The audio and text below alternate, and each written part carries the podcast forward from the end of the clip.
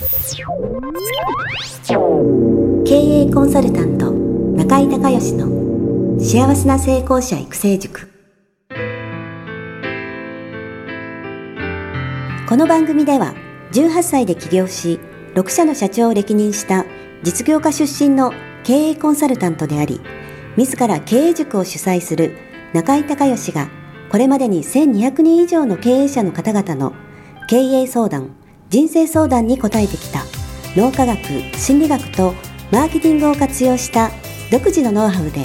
ビジネスと人生のバランスの取れた幸せな成功の実現をお手伝いします。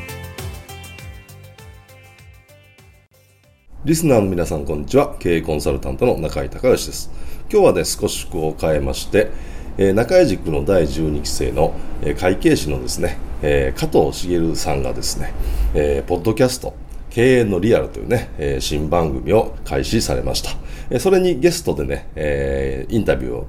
してもらって、えー、出演していきましたので、えー、そのね、えー、お話をですね、今回前半後半ということで、えー、2本に分けてお話を聞いていただけたらなというふうに思います。まあ、普段はね、あの、私が、えー、一人で喋ってたり、またゲストの方をお招きして、私がこう、インタビューをするっていう形なんですけども、えー、久しぶりにね、あの、インタビューしてもらって、で、人ってこう、インタビューでいろんな質問してもらうと、普段思ってないこととか、えー、普段自分では話さないようなことをね、えー、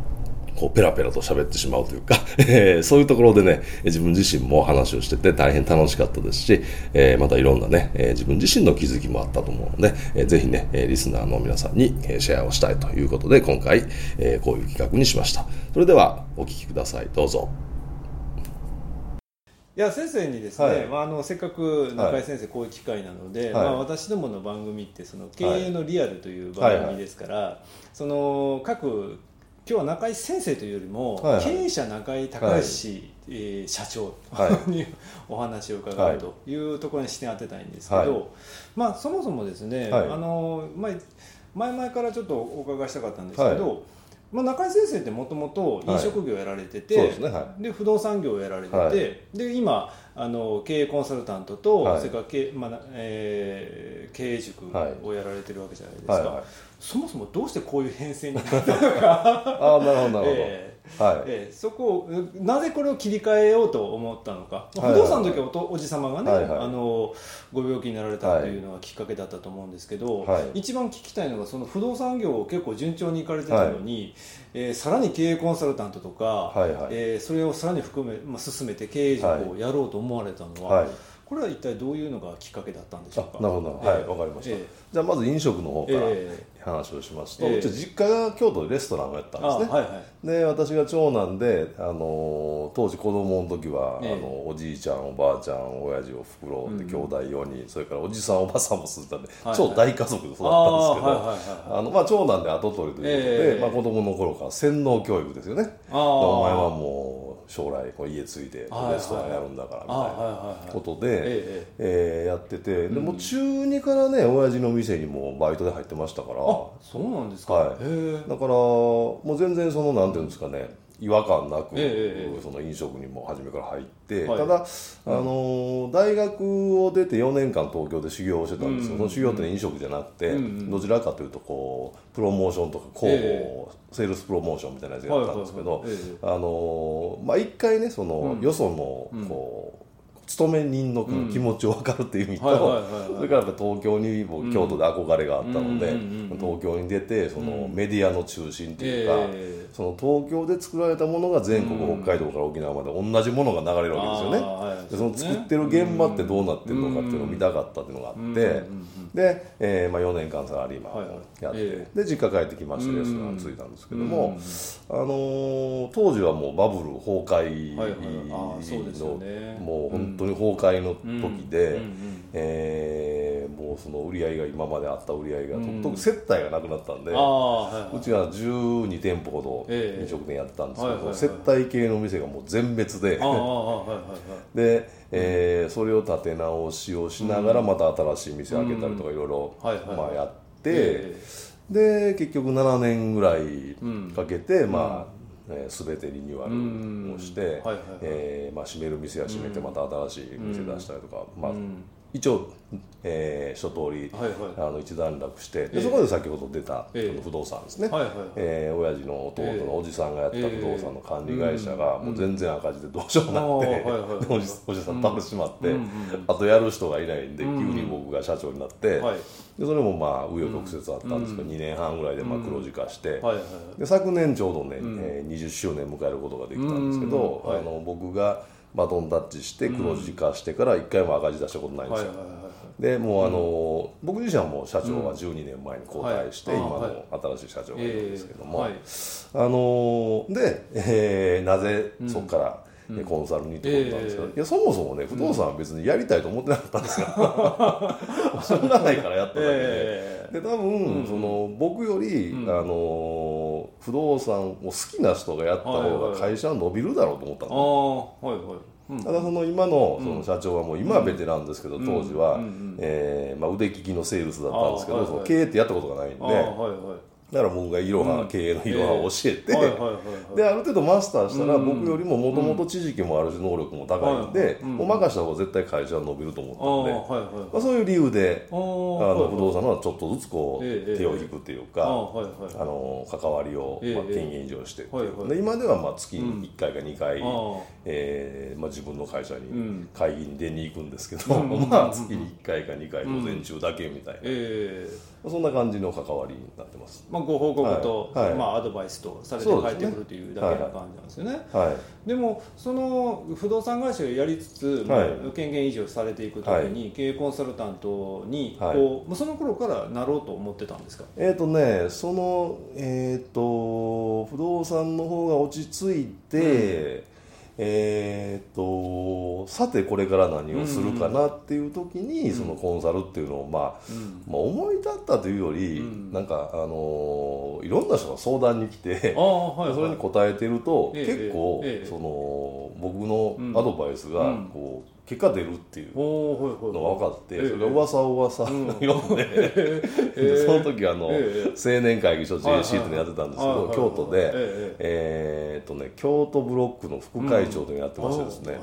ででその時に京都ブロックのメンバーが1300人ぐらい。はいあの全部でね、あのいるんですけど、あのそこですごいなんかそのみんな噂になって、次から次から相談にい。ろんな人が来るように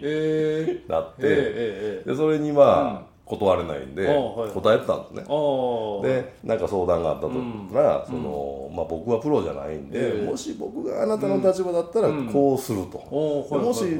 あなるほどと思ったら実行してみてくださいと、でそれはちょっと違うなと思ったらやめてもらっても全然結構です。と、ただあの、うん、やって結果が出たら報告だけしてくださいね、みたいな、でもちろんねアマチュアなんでお金も取りませんと、いうのでやってたら大体ね3か月から半年ぐらいしたら、大体結果出ましたっていうのが、はいはい、まあ、電話とかメールで、うん、えー、ぜひそのの挨拶に行きたいみたいな、えー、で打率でいうとね、うん、打率7割ぐらい、ね、はい、初めから7割ぐらいだったんですよ、まあやっぱりその JC の人ってある程度その2代目3代目の人が多くて、えー、その経営の悩みみたいなね、はいはい、共通項がやっぱりあるので、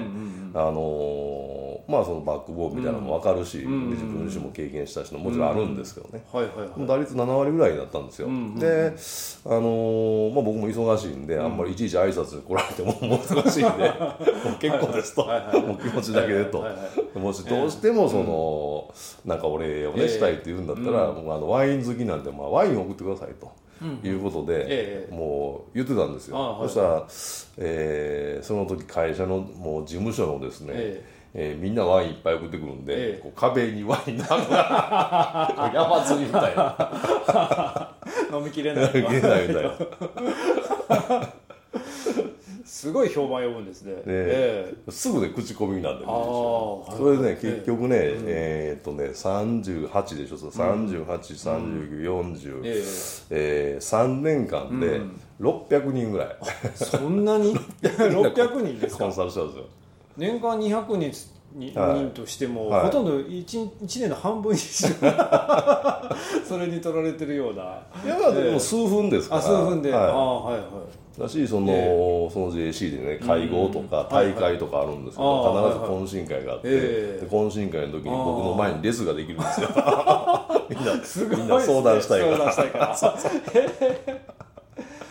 でもなぜそんなような、はい、その効果の出るアドバイスができたんですか、はい、その38ぐらいうんやっぱり自分で実践してたっていう、うん、まあ、現場叩き上げなんで、自分自身が中学2年から店に出てますからね、あのそういう、うん。お客さんとのこう間合いとか、えー、あとはその、飲食業ってもう人ばっかりなんで。ああはいはいはいあの、それからその普通のホールの人と職人さんはまた、ね考え方が違うとか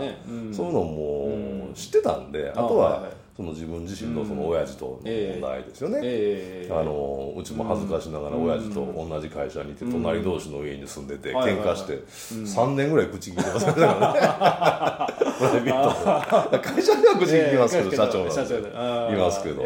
それ以外はもうもう3年ぐらい口聞かないぐらい喧嘩してましたね、じゃあまあそういうお父さんとのこの2代目ののあり方とか、はい、まあ、その組織の中でもその部署が違う、セクションが違うとか、そのあり方とか、はい。まあ、いろんな、まあ、その経営の要素ありますよね。でそういったものをこう全部こう20代30代それどころか子供の頃からこう身に10代の時から。身に染みてたというね。でもそれはね、その体の中で身にしみる人は多いですけど、それを言葉にして相手に伝えるっていうのはまたちょっと別の技術、作業じゃないですか。でそれがこううまくできたのは何か理由というかそれはやっぱトレーニングと心理学を勉強したっていう、はい、心理学はもうずっと勉強してましたんで、それもう結構若い頃からですか？えー、だから20そうです大学の時からですね。そうですか。はい。あのいろいろ本読んでレベルですけどね、その当時はでもやっぱりその飲食業って本当全部人なんで、お客さんもそうだし従業員も人だし業者さんも人だし、この業者さんをうまく味方につけないと、あの儲け出ないんですよ。飲食ってすっごい細かい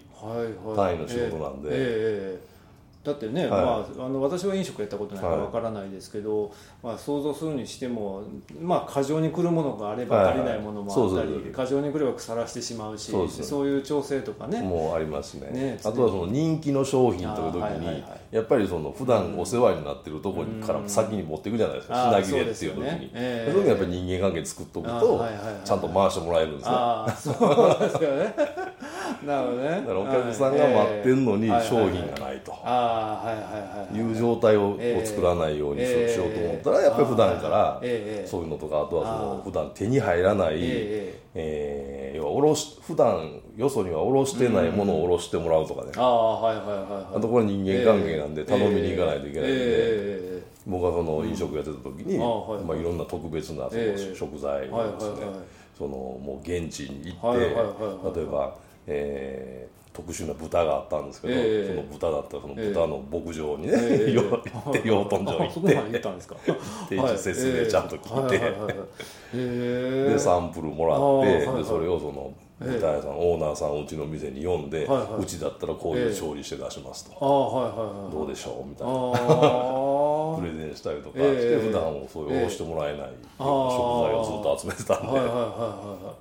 でもそうするとね、飽きも来ませんもんね、い、ろんなお店のフェアもできますもんね、はい、メニューも変えられますしね、はい、なるほど。まあでもそういった人間関係が非常に重要だと、はい、でその食材まああの出入り業者の方から、はい、まあ、スタッフの方から、お客さんからということで学ばれたということなんですけど、はいはい、まあ、ひとえにねその心理学といいましても、はい、実際にその経営に使える心理学と、はいはいはいはい、いわゆるフロイトとかユングとか、はいはいはい、ああいうそのアカデミックな心理学と、まあ、いろいろあるじゃないですか、はいはいはい、そんな中でこう取捨選択といいますか、はいはい、あこれ使えるなとか思う時にはどんななんかこう見立てというか。なんかあの選別とかまあその中井、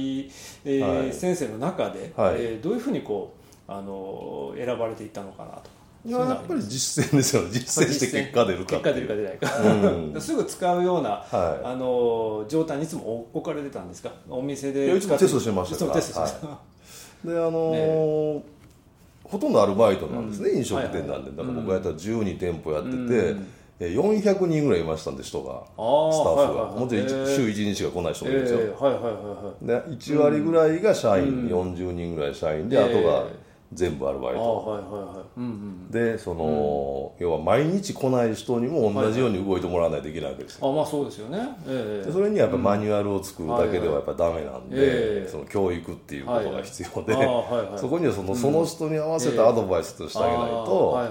やっぱり難しいんですよね。そうですよね、うんうん、でこれあの、加藤さんはあの、VAK、NLP の、えー、分かると思うんですけど、やっぱり VAK でも教え方全く違うんで、だから当時僕は分からなかったんで、ただその VAK って知らなかったんですけど、どうも3タイプあるというのは感覚的に感覚的に数やってるんで、だから面接で言うと、多分もう何千人とかの数の面接をしてるので 大体わかるんですね、あ会った瞬間というか会った瞬間も分かりますし、はい、分かりますし、その人がまあ来て、うえ続くかどうかとか伸びるかどうかとか大体わかるんですよ、ね、でその時にね、あのその VA 系でいうとね、例えばえっと聞いてる方はすみません。VAK っていうのは あの、えーまあ、NLP というですね、心理学があって、まあ、最新の脳科学を活用した、え心理学ということなんですけど、あの脳はですね頭蓋骨の中に入ってるんで、直接その情報処理をすることができないんで、出先機関があるということなんですね。で V というのはあのビジュアル視覚ですね、視覚。えー、視覚の情報を、え脳が処理してまたアウトプットする、それから A っていうのはオーディトリー、えー聴覚ですね、聴覚の情報を、えー聴覚から脳に入れて脳が情報処理する。と、K っていうのはケネステティック、体感覚っていうことなんですけど、五えー、五感のですね、えー、と嗅覚味覚触覚これ合わせて体感覚っていう意味ですけどこれまあ略して頭文字で VAK っていう、えー、視覚聴覚、えー、体感覚の VAK なんですけどね。あの例えばね、あの僕がそのお店をオープンする前に必ずまあお店は掃除しないといけないですね。あそうですね、オープンの前にね、必ず掃除があると、でその時に、うえ例えば、えー、お店に額がね、の家の額がかかってると。いう時に額を磨いくっていうのを指示する時に、V の人だったら、もうピカピカにしといてねっていう、そういう一言言えばピカピカにするんですよ。で A の人は、えー、それではねしないんですよ。なぜかというとね、なぜピカピカにしないといけないのかっていう、この理由がいいんです理由がいいんだよね納得してもらわない。納得してもらわないとやらない。のででので、えー、もしね、あなたがお客さんとしてこの店に来た時に、この額が汚れてたと、そしたら、それを見見つけてしまったと、そしたらね、この店掃除が行き届いてないなと、全体的なイメージも悪くなるし、ひょっとしたら不衛生でねこう出てくるお皿とか食器とかそういうのも汚いんじゃないかと、そういうふうに思われると、えお店の価値がものすごく下がると、だからこういうねあの目立つもの光るものっていうんですけどね、そういう、あのガラスとか、えそういう照明とか、あとは、真鍮とか、いわゆるこう光ってるやつね、これをピカピカにしとくと店って綺麗に見えるんですよ、だから時間のない時はそれだけやるんですよ、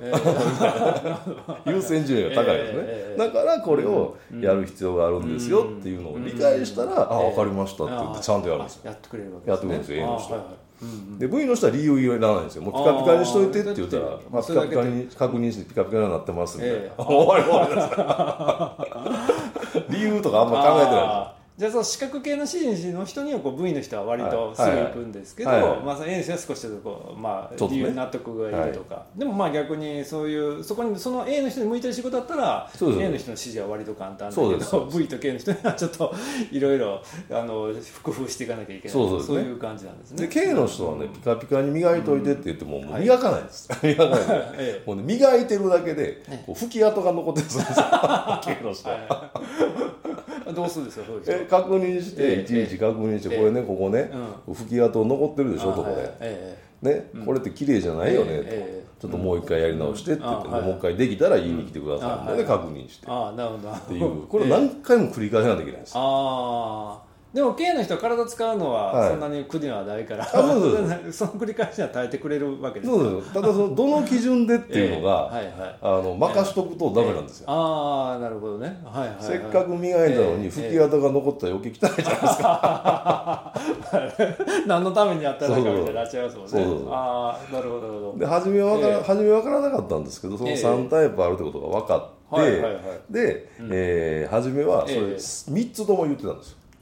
ピカピカにしてほしい理由はこうやってみてできたらあの見ますみたいな。ねはいはいはい、やってたんですよ。だんだん分かるようになってきてこの人多分。分かるかな分かるかなみたいな。やっぱ数っていうのが大きいですよね。数大きいですね。大きいですよね。な先生の場合はどっちかというと理論よりも実践から来たものを組み上げてくるっていうタイプ。まあタイプっていうかそれが、まあ王道ですもんね。もともとねまあ、それに知識を、うん、あの後から知識をこう足していってる感じなんでまず結果が出るっていうことが前提なんで。いかがだったでしょうか？加藤茂さんのね、えインタビューで、え私がいろいろ喋ってましたけれども、ぜひね、この加藤茂の経営のリアル、いろんな経営者の方の本当の生の声ね、リアルの経営の声を、えインタビューするという番組ですので、ぜひね、えリスナーの皆さんもこちらの番組の方も、え聞いていただけたらなというふうに思います。それでは、え次回ね、後半戦の方もお楽しみください。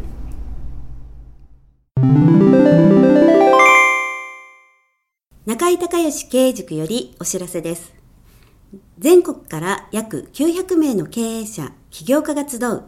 中井隆義経営塾第14期生の募集が始まりました。つきましては、中井隆義経営塾幸せな成功者育成6ヶ月間ライブコースのエッセンスを凝縮した1日特別講座が2016年7月14日木曜日の東京を皮切りに大阪、名古屋、京都におきまして全10回開催されます。リスナーの皆さんは定価2万円のところ、リスナー特別価格1万円で受講していただけます。お申し込み手続きは中井隆義ホームページ1日特別講座申し込みホームの紹介者欄にポッドキャストと入力してください。特別価格1万円で受け付けました。という自動返信メールが返ってきます。再度アナウンスしますが、紹介者欄に、ポッドキャストと入力すると、リスナー特別価格1万円で受講ができます。たった1日で脳科学、心理学とマーケティングに立脚した中井隆義独自の経営理論を頭と体で体験することができます。詳しい内容は中井隆義ホームページをご覧ください。あなたとセミナー会場でお目にかかれますことを楽しみにしています。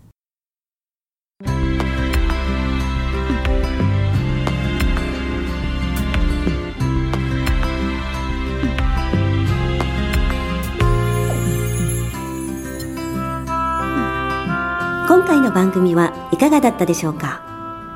あなた自身のビジネスと人生のバランスの取れた幸せな成功のための気づきがあれば幸いです。なお、番組では、リスナーの皆様からの質問を、ホームページの受付フォームから募集しています。また、全国各地から900名以上の経営者が通う、中井隆義経営塾幸せな成功者育成6ヶ月間ライブコースに関する情報は、ホームページをご覧ください。では、またお耳にかかりましょう。